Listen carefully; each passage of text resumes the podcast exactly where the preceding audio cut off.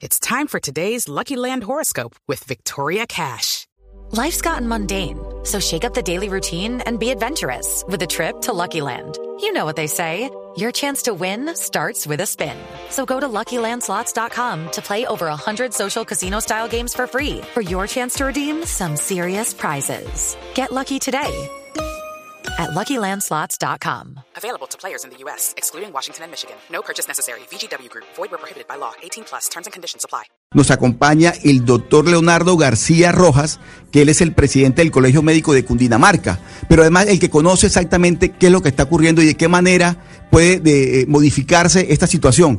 Doctor eh, García Rojas, muy buenos días, bienvenido a Blue Radio. Muy buenos días, Oscar. Muchas gracias. Un saludo especial para Camila también.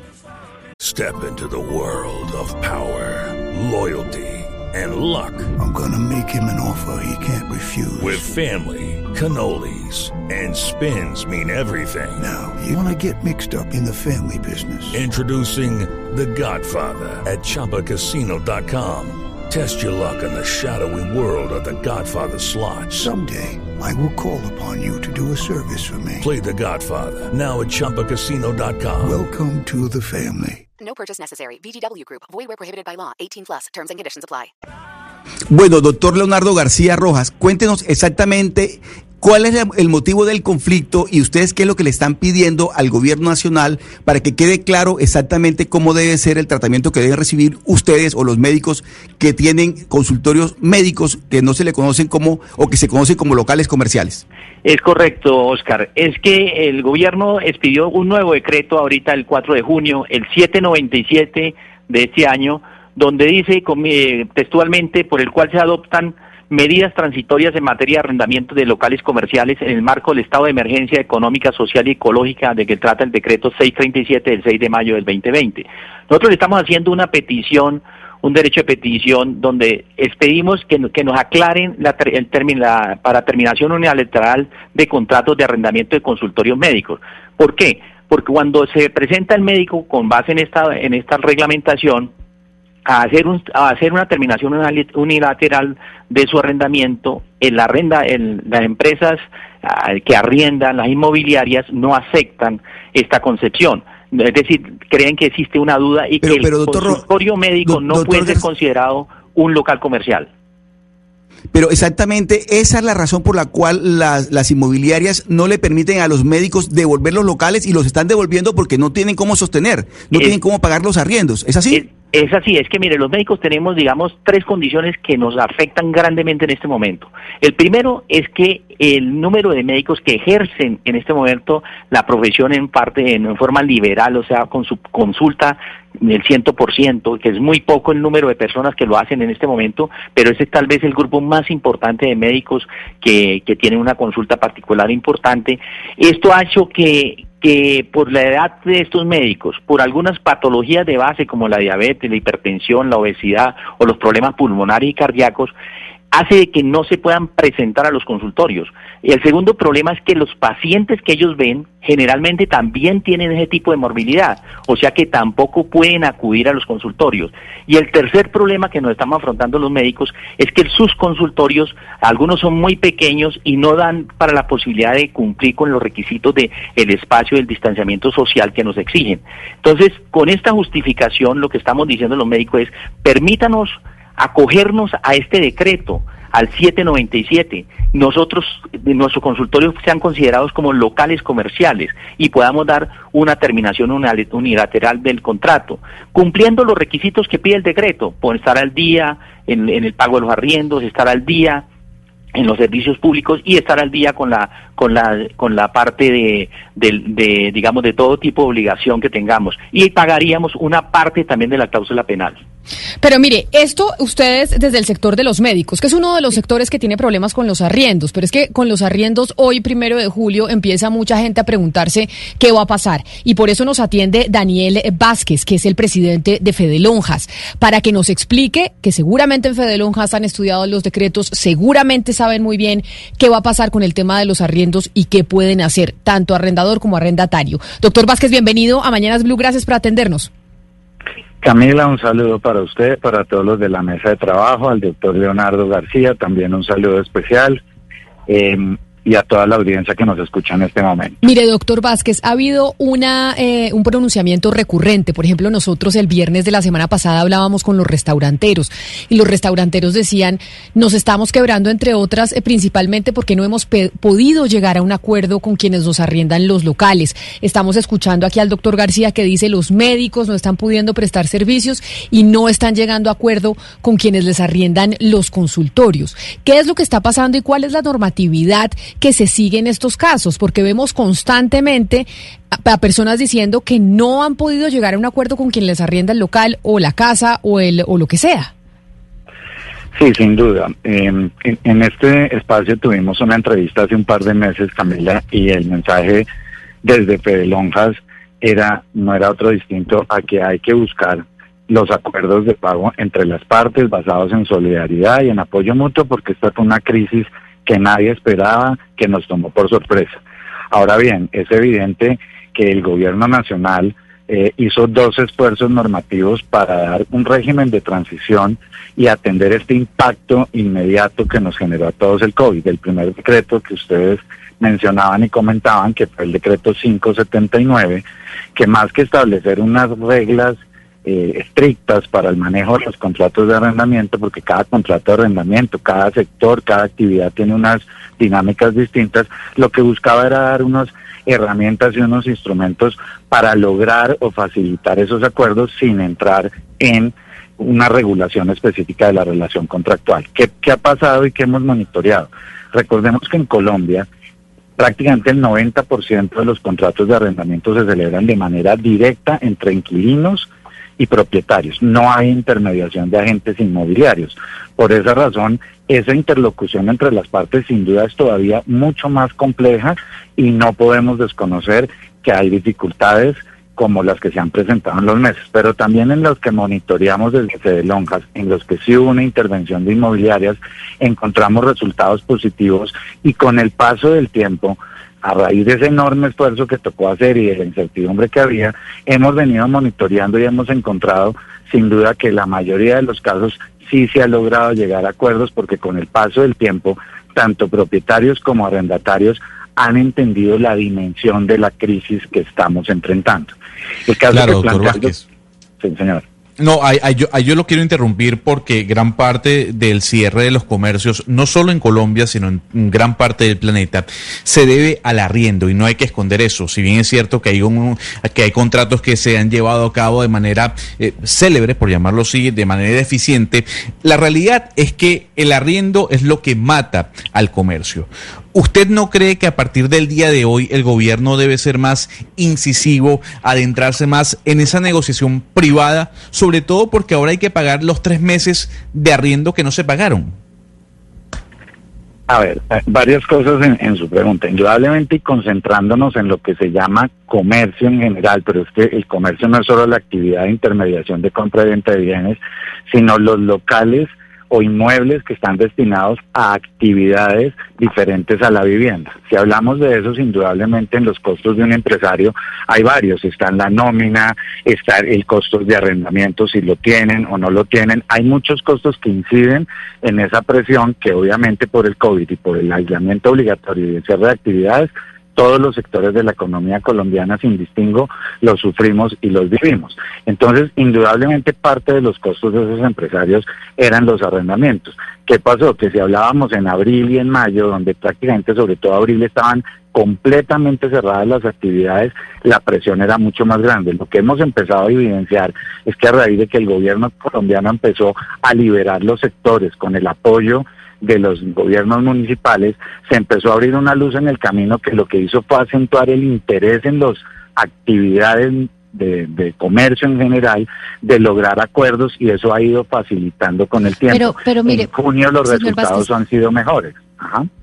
Qué, pena que yo lo interrumpa porque usted está hablando de los contratos de, de, arrendamientos de establecimientos comerciales y habla de acuerdos, pero yo tengo y he tenido siempre una pregunta jurídica y es que cuando se hacen estos contratos al final, pues el bien digamos, que se arrienda tiene un objeto comercial, un fin comercial. Yo lo arriendo para que usted lo ponga, eh, digamos, y, tenga un objeto comercial. En el momento que pasa la pandemia, pues esos bienes no pueden ser usados comercialmente, están quietos. Por ende, el objeto del contrato, pues ya no es válido. Y así entonces el arrendatario, ¿por qué tendría que seguir pagando un canon de un contrato que no puede cumplir su objeto, que sería el, objeto comercial? ¿Por qué al arrendatario se le obliga si el bien ya no puede ser usado comercialmente? Claro, fíjese que todo eso hace parte de la dinámica del confinamiento que tuvimos desde el mes de marzo. De estar en un cierre absoluto de las actividades, se han ido liberando algunas con restricciones, otras no. Eso depende de cada actividad. Por eso la decisión que tomó en su momento el gobierno nacional y que se compartió con todos los gremios era, habrá algunos sectores que indudablemente estaban completamente cerrados y continúan siendo afectados en este momento integralmente para la prestación de los servicios. Por eso no podía haber una regla general, sino cada caso particular debería sentarse y la única forma eran los acuerdos que celebraran en las partes. Por eso quiero eh, ir a la, a, la, a la inquietud del doctor Leonardo y del gremio de los médicos en el caso particular que contemplan. Fíjense ustedes, primero, toda nuestra solidaridad con el gremio de los médicos que le han prestado un invaluable servicio al país en este momento, pero claramente ahí hay una situación particular y concreta que en, en otro de los decretos expedidos por el Gobierno Nacional recientemente, el 4 de junio, se buscó el gobierno nacional estableció una línea que era fijar unas reglas especiales para unas actividades listadas en el decreto 797. Ese decreto el gobierno nacional de manera autónoma no lo extendió a todo tipo de actividades en todo tipo de inmuebles no residenciales. El listado de las actividades es básicamente bares, discotecas, gimnasios, etcétera, con un listado taxativo de esas condiciones. ¿Y cuál era la, la, línea de ese decreto? Perdón, perdón, termino que es muy importante esta precisión.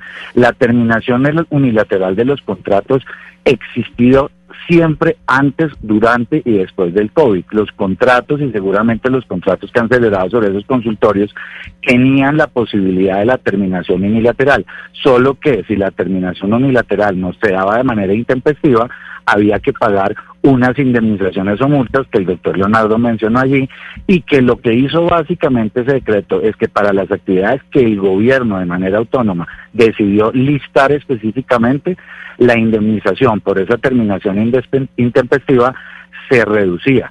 Por lo demás, como lo menciona el doctor Leonardo, el decreto dice que hay doctor Daniel. esos pagos, señor.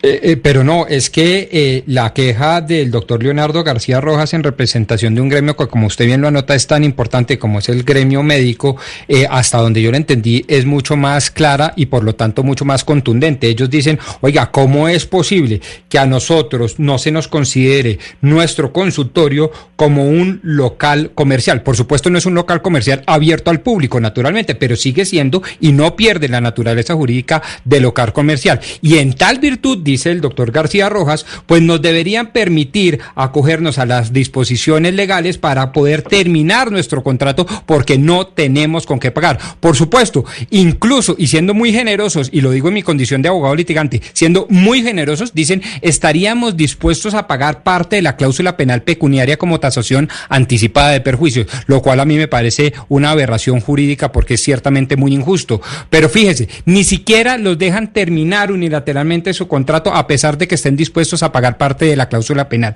¿Usted no le parece que eso es no solo ilegal, sino abiertamente inconveniente incluso para el sector que usted representa? Hay, dos hay dos formas de, verlo y, y, y aclaro. El decreto 797 no aplica para todos los locales comerciales. El decreto 797, por decisión del Gobierno Nacional, aplica para locales comerciales que se dediquen exclusivamente a las actividades allí listadas que son las actividades que estaban en imposibilidad total. Eso, eso yo lo, eso yo lo entiendo y perdóneme, yo, lo, yo lo interrumpo ahí, pero es que ahí usted está, nos estamos ligando al decreto y tal vez hay muchas actividades que puedan no estar listadas en ese decreto que no pueden pagar el arriendo porque el objeto del contrato por el cual se, se arrendó ese local pues no se está cumpliendo. Entonces, más allá de la pregunta de si el contrato se puede terminar o no, la pregunta es si toca o no pagar el arriendo cuando usted no está pudiendo utilizar el local para lo que lo arrendó, que es en el caso, por ejemplo, de los médicos.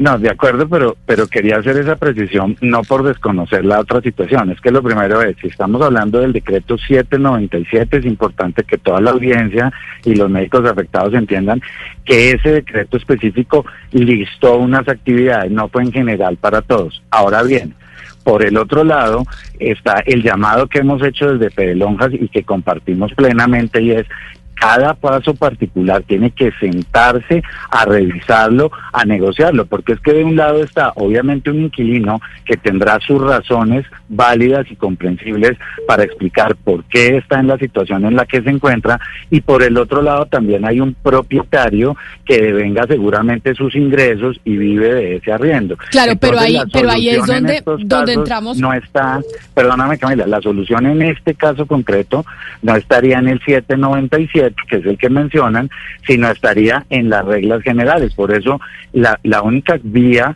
en este momento y en cualquier momento es el de sentarse a negociar como se hacía antes del COVID y plantear todas esas condiciones no amparadas en un decreto pero, doctor, por el gobierno que pero, doctor García, misma, sino en las otras. Pero permítame, doctor Vázquez, precisamente sobre eso que usted dice, de sentarse a negociar, pues en esa sentada a negociar es donde no se ha podido llegar a un acuerdo en muchos casos, no solo en el de los médicos, en el de los restauranteros, en otra gente que tiene locales, no solo porque en medio de esa negociación Muchas veces, Pombo, usted me corregirá, el que está al otro lado de la negociación no es eh, una persona natural, sino un fondo de inversión. Y ese fondo de inversión inmobiliario lo que necesita es que los arriendos se empiecen a pagar porque si no el fondo eh, pierde valor y la gente deja de invertir su plata en ese fondo porque empieza a ver que no hay un retorno efectivo.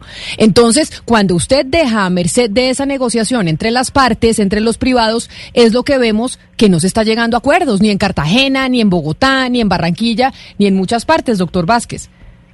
No, sin duda alguna entiendo y eso reafirma la situación de la que estamos hablando. Es que cada caso es particular, así como hay casos donde desafortunadamente no se ha logrado llegar a acuerdos, también tenemos muchos casos donde sí se han llegado a acuerdos. En los, en los casos que hemos monitoreado desde Fede Lonjas, de los contratos intermediados por nuestras inmobiliarias afiliadas en comercio, de las cifras de las muestras que hemos tomado, el, del un 40% de no pagos que se presentaban, aproximadamente el 50% de ellos habían venido llegando a acuerdos. Lo que pasa es que los acuerdos no se logran en una sentada, sino son todo un proceso que toma tiempo. Entonces, entendiendo, entendemos perfectamente lo que usted menciona, pero como usted decía, hay casos en que el arrendador o el propietario es cierto tipo de persona que no transige, otros sí. Eso es parte de la dinámica y probablemente ah. eh, la única salida por ahora en el momento y siempre será la más fácil es insistir en los acuerdos y por eso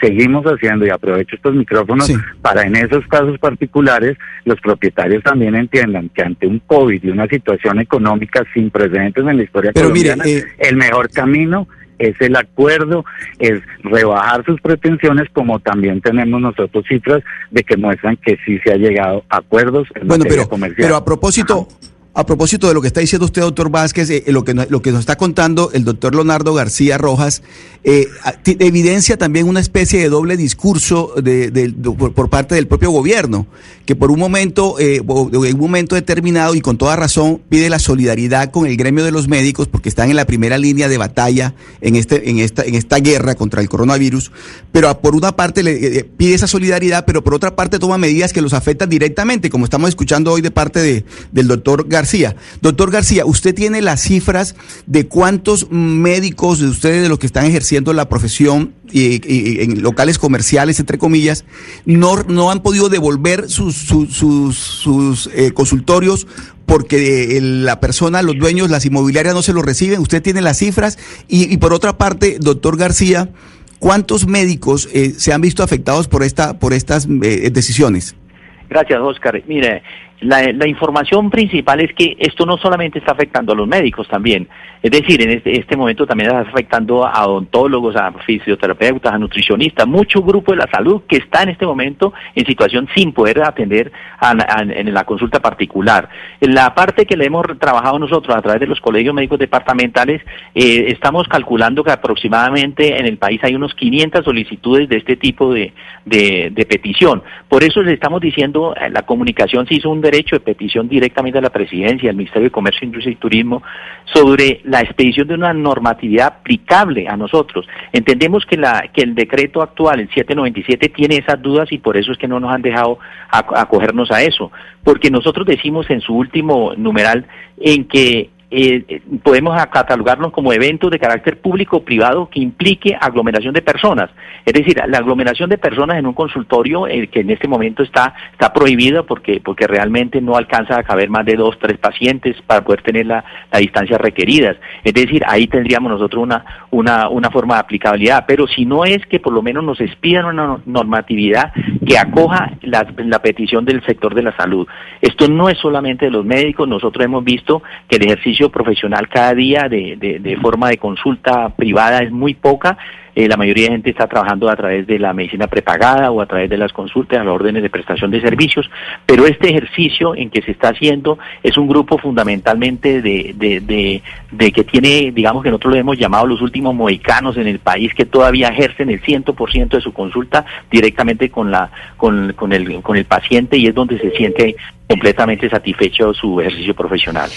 Pero mire, yo quiero preguntarle al doctor Vázquez para ir cerrando sobre esta situación de los arriendos, que mucha gente, muchos oyentes pues están comunicando con nosotros para decirnos deberían bajar el precio de los arriendos, está muy costoso, no, no podemos llegar a un acuerdo.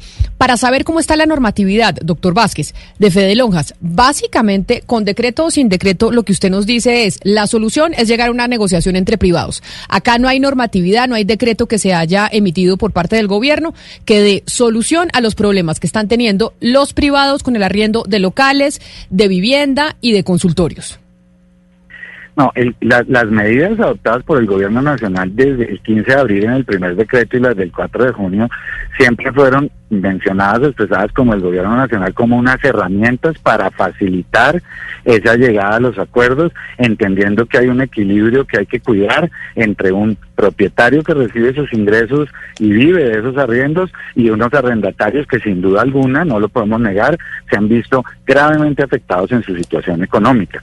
Ahora, desde Fedelonjas como gremio que, que tenemos a mil inmobiliarias en el país, el llamado desde el 22 de marzo ha sido hay que hacer hay que entender las situaciones particulares, por eso en el caso que mencionan de los médicos, sin duda alguna, nuestro llamado ha sido, y el compromiso de nuestras inmobiliarias, ha sido la búsqueda de acuerdos para concientizar a ambas partes de la gravedad de la situación y que además se tienen que ajustar las condiciones económicas porque esta crisis no termina ahorita, esta crisis continuará y paulatinamente con la reactivación de los sectores iremos recuperándonos pero de una manera lenta. pero doctor Vázquez, si no, el llamado es ese. si no se llega al acuerdo, pues vuelve y sucede lo que se hacía antes del, del coronavirus y se empieza a entrar en un pleito. Y, se, y, ese, y ese pleito se va a regir por la normatividad que teníamos antes del COVID. Ese decreto emitido por el gobierno o los decretos no va a cambiar las reglas del, enfrentamiento jurídico que puedan tener las partes si no llegan a un acuerdo eh, en cuanto al arriendo. Claro, sin duda, y esa es la, la, preocupación generalizada de que estas discusiones o divergencias lleguen al sector judicial antes, durante o después del COVID, sin duda alguna. Por eso el llamado sigue siendo, y como gremio privado que somos nosotros, es a que la gente sopese esos costos y entienda la situación para que entienda que la única forma de salir de esa crisis es que todos cedamos en nuestros intereses y reduzcamos. En el caso de nuestras inmobiliarias agremiadas a pedelonjas, lo que se ha buscado, se ha buscado y se ha logrado es un importante nivel de acuerdos y seguiremos en ese esfuerzo porque ese esfuerzo no termina ya el 30 de junio con los decretos. El esfuerzo continúa porque la situación económica colombiana continuará siendo grave como la del mundo. Entonces el llamado es ese. Hay que seguir haciendo acuerdos, hay que concientizarnos y yo creo que los, la población colombiana cada día que pasa está entendiendo más eso. Tener locales desocupados no es negocio para un propietario. ¿Cuál es la mejor fórmula? Rebajar sus intereses, rebajar sus condiciones y de paso apoya a un colombiano en una actividad como pueden ser los médicos u otras otras para que todos reactivemos la economía. Por eso las soluciones tienen que ser por la vía del acuerdo y un llamado al cuidado, ya que estamos con un representante del gremio médico, a todos los colombianos de un cuidado personal para que no volvamos vamos a cerrar las actividades económicas. Tengo un oyente muy insistente, eh, doctor Vázquez, para terminar, y es estos decretos emitidos por el eh, gobierno nacional rigen hasta hoy o hasta agosto, los decretos en torno a los arriendos. Recordemos que son dos decretos. Uno primero que fue como la medida inmediata para conjurar en esa época más compleja del COVID, que, sus medidas tenían vigencia hasta el día de ayer.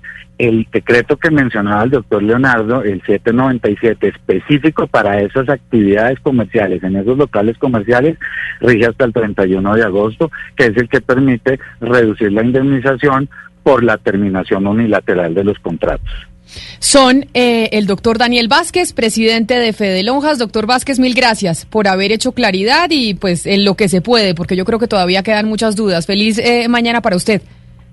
Para ustedes también, al doctor Leonardo también, y reiterar el mensaje. La única forma de salir de esta crisis es logrando acuerdos con solidaridad y compromiso. It's time for today's Lucky Land horoscope with Victoria Cash.